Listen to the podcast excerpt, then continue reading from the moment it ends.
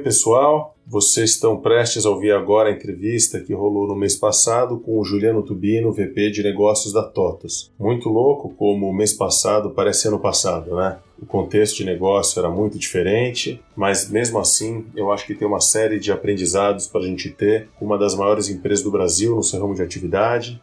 A TOTOS é, é uma empresa que cresceu demais e vem crescendo nos últimos 30 anos uma empresa que veio adquirindo uma série de outras empresas de software, e o Tubino conta para gente como que eles têm ali essa capacidade de conseguir juntar embaixo de um guarda-chuva tantas iniciativas e ao mesmo tempo como que a TOTOS consegue ser, na minha visão, uma startup gigante, né? Não sei se essas duas palavras podem coexistir, mas na minha leitura e espero que vocês tenham também essa impressão, é uma empresa gigante que consegue manter a sua velocidade, a sua agilidade e principalmente agora, um mês depois dessa conversa, um momento de crise, eu posso testemunhar como eles têm conseguido se reinventar. Então, espero que você curte, como sempre, pode mandar aquele comentário, aquela dúvida, aquela sugestão ou crítica para o b2biz.fbis.com.br. Um abraço e até mais.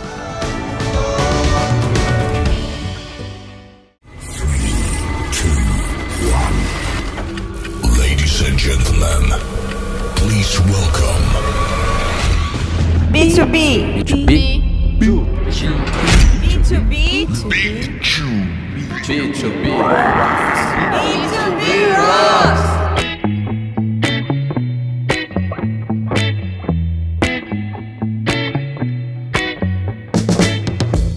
Olá pessoal, eu estou hoje aqui conversando com um cliente e grande amigo de longa data em mais um episódio do podcast B2B Rocks.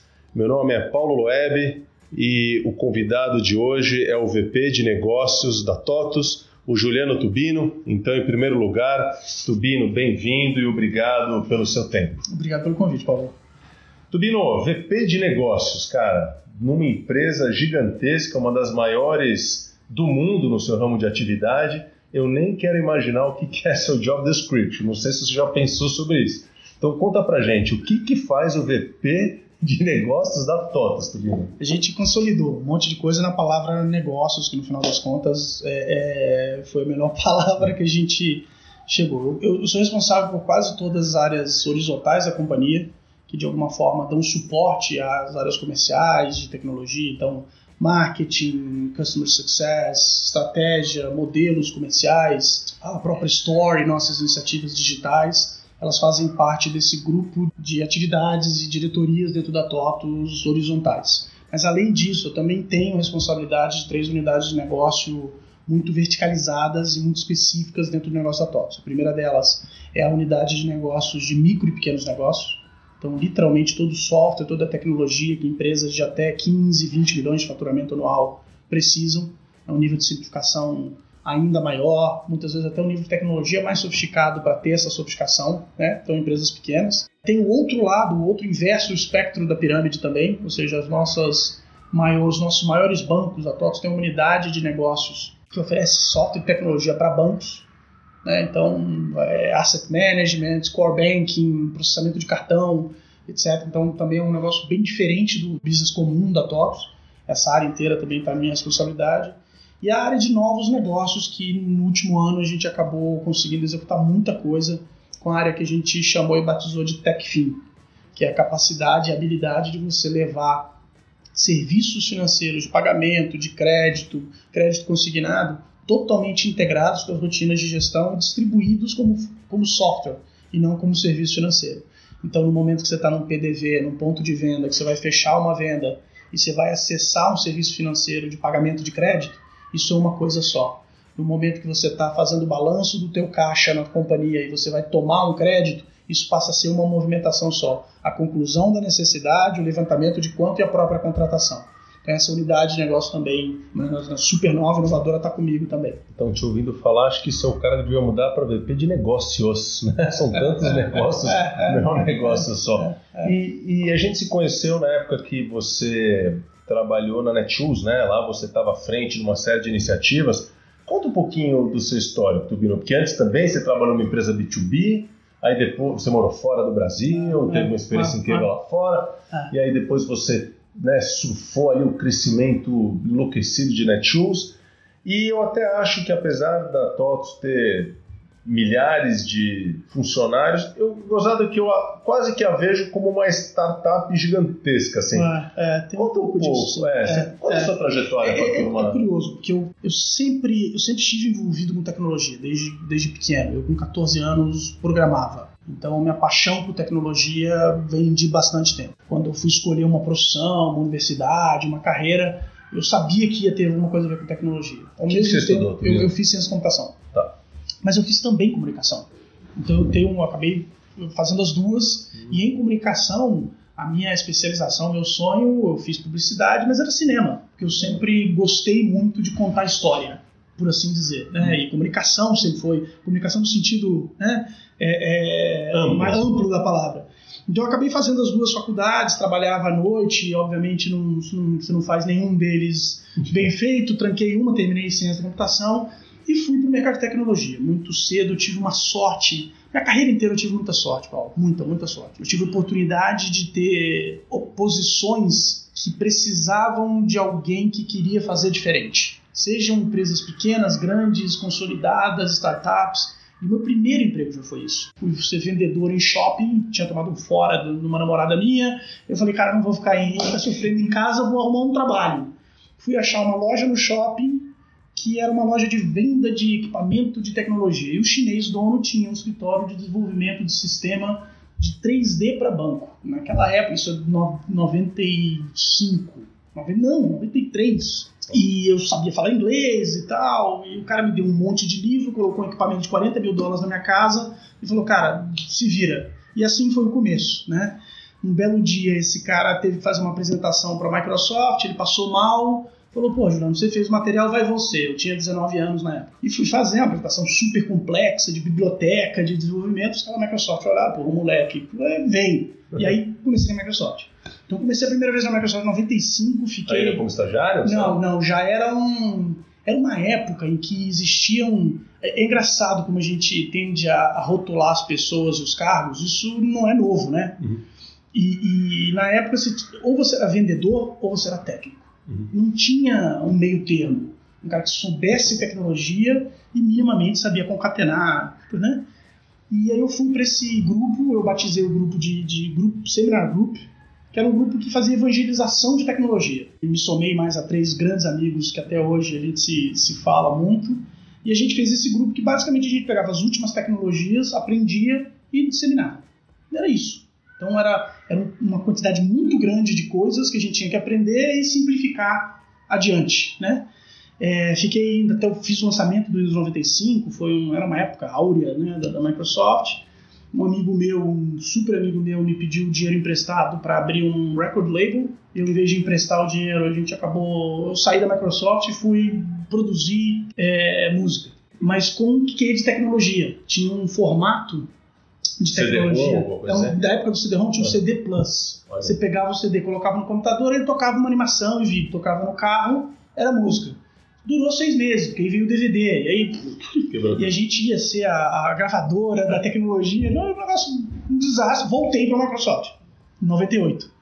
E aí fiquei na, 90 na- na Microsoft Brasil durante um tempo, passando por quase todas as áreas da companhia, e fui para os Estados Unidos. E aí fui, fui começar uma área nova da, da Microsoft para América Latina.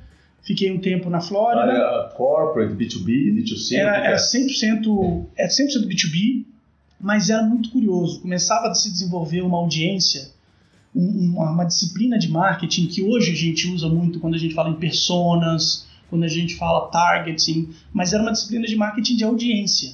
Então eu não era gerente de produto, eu não era gerente de segmentos pequenas ou médias grandes, eu era gerente de desenvolvedores. Então, programas de relacionamento da Microsoft com desenvolvedores e, e profissionais de TI, né? Então já era aquele negócio, para eu vender o Windows ou para eu vender uma ferramenta, eu tenho que saber o que, que aquele cara realmente é importante para a vida dele, não somente para a ferramenta em si. E aí eu comecei meu contato, inclusive, com startups, com universidades, etc. Esse foi meu ticket para ir para a nave mãe da Microsoft, eu também fui que era lá, Seattle? Que era Seattle. Ah.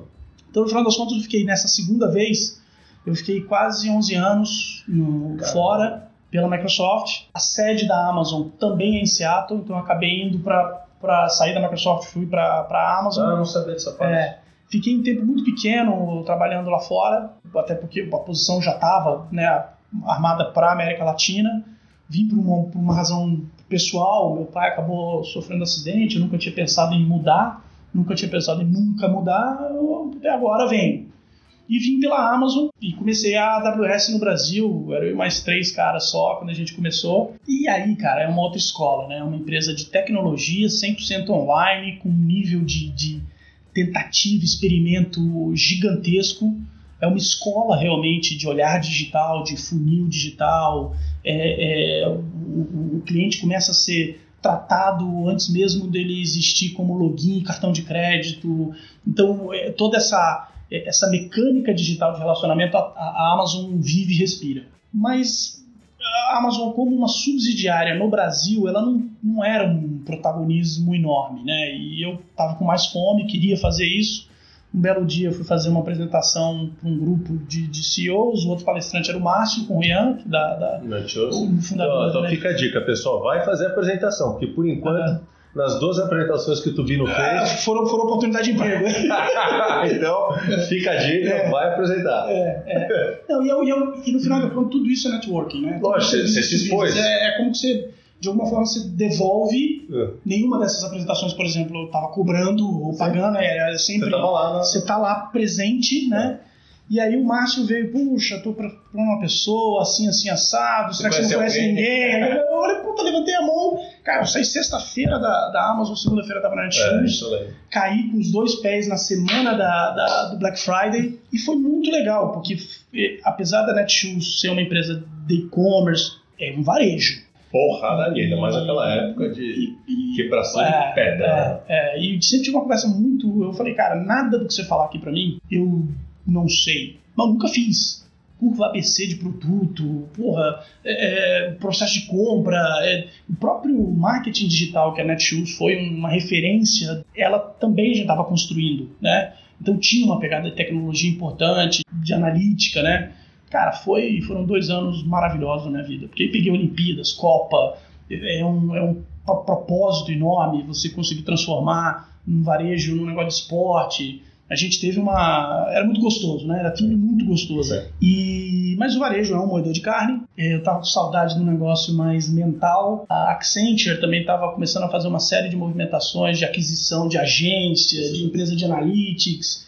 E eu fui meio que uma pessoa, eles encontraram, acreditaram que eu era uma pessoa que já tinha uma experiência de enterprise, de, de software, de serviço, uhum. sabia tecnologia nova digital, poderia também articular bem as coisas e fui. Aí fui como sócio da Accenture Digital. Cara, de novo, também dei uma sorte desgraçada. A Accenture é uma companhia que toda a conversa que você faz com todo mundo, todo mundo é cabeçudo, todo mundo tem coisas legais para compartilhar e se você entra numa vibe de, de, de aprender, de esponjar, você sai cabeçudo também, né? Então, é, adorei, mas é um modelo de consultoria, venda de homem hora, serviço. Eu como escola de, de execução, é, de... eu como escola de, de, modelo escalável, de software e tal.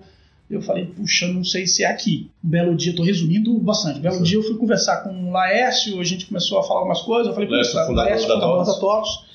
Aí eu falei, pô, Laércio, isso aqui talvez não funcione, esse negócio acho que eles estão fazendo assim, assim. Ele, ah, então por que não veio você, né? Fazer aqui. E, cara, a conversa demorou 15 minutos, né? Ele foi. E assim, passam-se dois anos, você tá lá. Passam-se dois anos, eu tô, tô na top.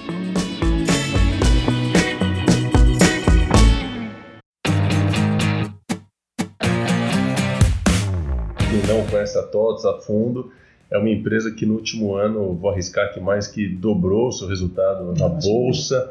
Depois que o Tubino entrou, também entrou o novo presidente. É um negócio de louco, por isso que eu falo que tem essa velocidade, esse jeitão de startup, apesar de ser uma das maiores empresas do Brasil. Como que é a Top, Subino? Eu sei que aqui a gente conversaria até amanhã, mas de uma maneira um pouco mais objetiva. Eu vejo que vocês estão comprando startup, estão comprando não só startup, mas outras empresas. Vocês eram uma a gente trabalha junto com vocês há seis anos. Quando eu comecei a trabalhar, acho que era uma empresa de RP. Conta aí, Tubino, o que que tá... A Não sei, TOTOS se- nem tem- sei se dá pra resumir. Não, dá, dá sim. A TOTOS tem uma história. São quase 30 anos de companhia. Né? Então, a gente está num momento muito bom, muito bom mesmo, de relacionamento com os clientes, de lançamento de novas tecnologias, de valor do, do, do papel. Não obrigatoriamente esse momento era o mesmo há quatro anos atrás. Não era, né? né? Não, não era. Nem há É, dois anos atrás. Não é o melhor momento da companhia inteira. A companhia já teve outros momentos de crescimento ainda maior com, com, com o fundador. As coisas no Brasil são cíclicas. E, de novo, uma pessoa que trabalhou maior parte da carreira fora do Brasil, quando eu via o pessoal passava por crise, era um pandemônio, um pânico com suicídio, né? E a gente, cara, isso aí é any other Nosso dia a dia. segunda-feira, né? É, é, é, então o Brasil é um país muito cíclico, com as, eu, eu gosto de chamar de placa tectônica. São coisas que você não pode fazer nada contra e nada a favor. Você tem que saber navegar e, e- e se proteger bem das coisas que são duradouras, que realmente têm propósito para você como pessoa ou profissional, né? E, e conseguir ter essa visão de longo prazo. No caso da TOPS, ela teve uma história muito bacana de consolidação do mercado, né? Então a própria Começou com a categoria- Microsiga, Microsiga, DataSul, RM, então foi uma história né? de, por aquisições, de né? aquisição que no final das contas era um- uma- um play de consolidação de mercado. O mercado de tecnologia em geral ele é muito granular. A tecnologia é uma coisa abundante, então ela sempre vai aparecer de tudo quanto é lugar. Então vira e mexe tem uma oportunidade de consolidação e a TOTUS por dois momentos fez isso muito bem. Então a primeira vez foi a, os RPs horizontais e depois no segundo momento foi o posicionamento dela por vertical. Ela também começou, fez uma série de aquisições para ter mais soluções de saúde, de construção civil, de hotel, etc, etc. Se adiciona isso ciclos de tecnologia e altos e baixos da economia, né? Era, era meio como um gigante dormindo nos últimos quatro meses.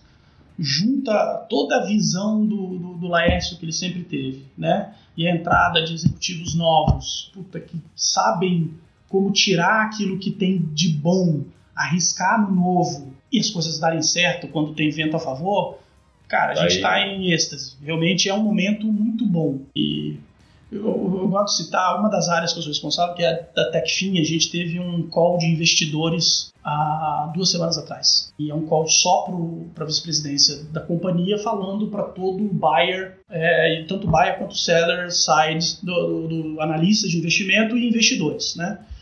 E não tem mais ninguém de funcionário. O pessoal, alguns têm direito a escutar por webinar, né, por webcast. E parecia a Copa do Mundo. Os times todos escutando um webinar para investidor. E cada vez que a gente menciona um projeto que tem uma potencial múltiplo de tanto, o pessoal gritando como se fosse gol. É, eu, eu, eu É, posso é. assim, é, dizer para você que eu, eu presenciei há acho que um mês e meio atrás na convenção de vendas não foi muito diferente. né? É, é. Vocês apresentando é, resultado, perspectiva e É. tinha lá uma emoção. Uma emoção que, grande. que me traz até para outro ponto. A gente acha que o assunto é B2B, B2B marketing e, e muita gente acha que né, o B2B é duro, o B2B não tem espaço, o B2B não é criativo. E até fazendo um gancho, vocês acabaram de colocar no ar uma campanha Ah, né? ah, e muita gente ah, acha que, pô, não tem espaço para construir. é. Fala um pouquinho, por que fazer Ah. uma campanha? O que foi essa campanha? É, isso já era combinado, né? A gente tá Não. conversando aqui, foi um, foi um trabalho que, puxa, desde o começo vocês ajudaram muito a gente, e até mesmo trazendo uma perspectiva no começo diferente do que acabou virando e depois abraçando Quatro aquilo. mãos, né? Total, né? Ah. A gente foi e voltou. E eu acho que tem alguns ingredientes no B2B que eles não são diferentes de nada. Do B2C ou de qualquer outro tipo de segmento que a gente vai fazer. Que é a história do, do, do genuíno, né? Você achar um cerne genuíno. E a gente achou isso, né? Então, sim, tem um glamour enorme o B2B? Não. Mas tem relevância, tem perpetu- perpetuidade, tem tem estamina, tem resiliência, tem impacto real na vida das pessoas. E a gente, em algum momento, conseguiu achar tudo isso, colocar numa, numa panela. No B2B, o contexto de negócio é um atributo.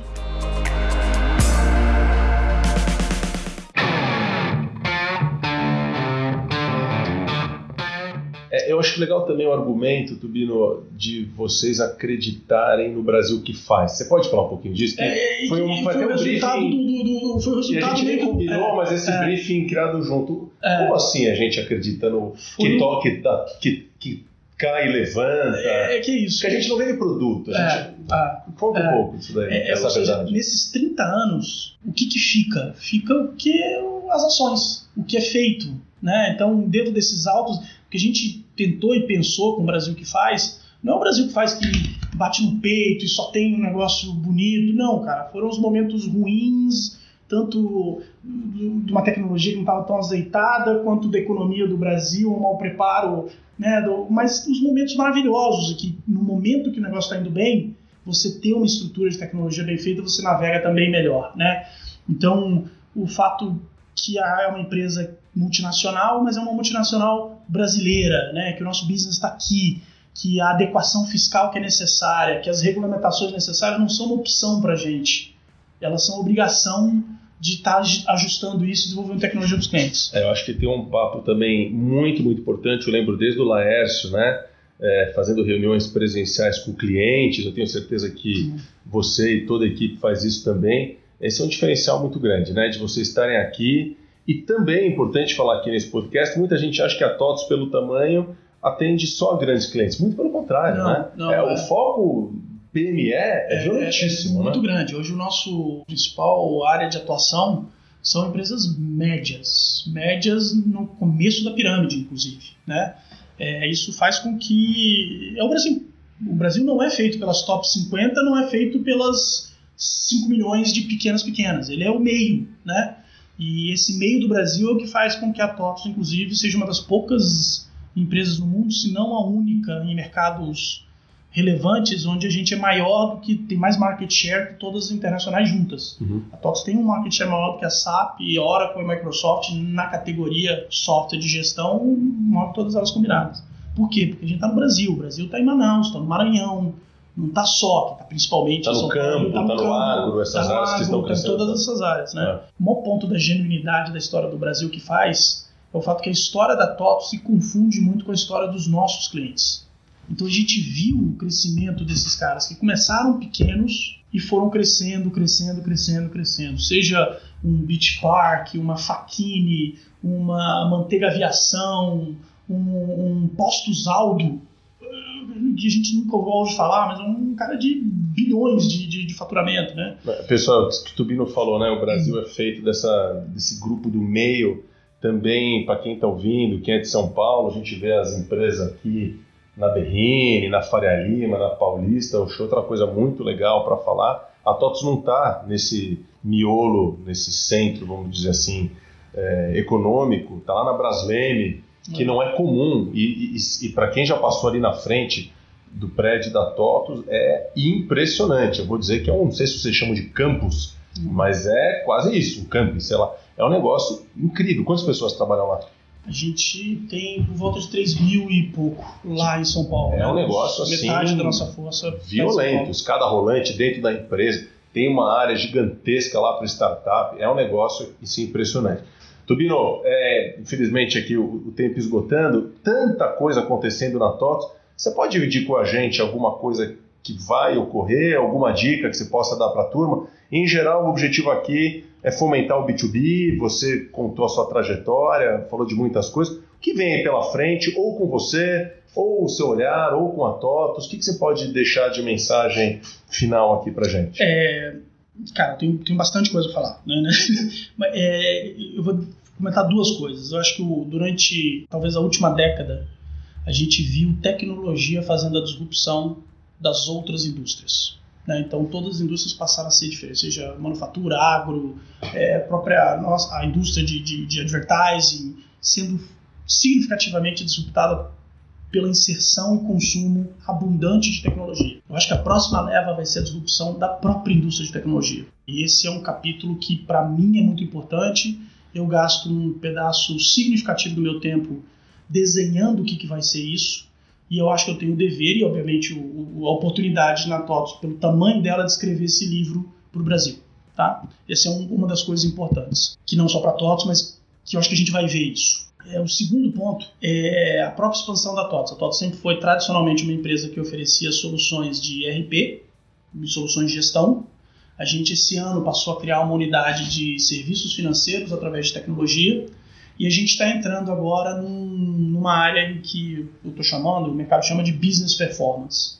Então, assim como a maior parte da nossa tecnologia foi para ajudar os clientes da porta para dentro, contábil, fiscal, RH, financeiro, gestão, RP, etc., a gente vai passar a ter ofertas para todos os nossos clientes da porta para fora. CRM, venda, automação de marketing, analytics, AI, que a gente já tem, né, algumas, mas a gente vai fazer todo o investimento, seja para construir coisas novas, parcerias ou aquisições, para ter também essa presença, que é um mercado, assim como foi o de RP, pedindo por consolidação. Que legal. Olha, pessoal, para quem acha que o B2B é algo duro, algo sério e sisudo, faço questão de falar. Vocês não conseguem ver, né? Isso aqui é um podcast, mas o tênis que o Tubino está usando é o mais legal que eu já vi. Ele está de camiseta aqui na minha frente. É importante falar, pessoal, porque a gente aborda aqui no podcast o business to human, o business to people. E conseguir ter essa leveza que o Tubino tem dentro de uma estrutura com tanta responsabilidade é digno, denota, precisa ser falado aqui. Para quem achar que o B2B não é legal, vem para o B2B, afinal de contas, B2B rocks. E estamos contratando. Ó, ó, Estamos ó. contratando. Então estamos contratando para quem quiser, entre no LinkedIn. Nossa página tem lá todas as posições abertas. A TOTOS é uma empresa empregadora, é muito bacana. Eu estou onde eu queria estar. Ó, então, ó, pessoal, pra vocês verem, nada aqui é combinado, papo reto. Como sempre, agradeço a audiência e até a próxima com vocês aqui no B2B Rocks. Um abraço, pessoal. Valeu. Tchau.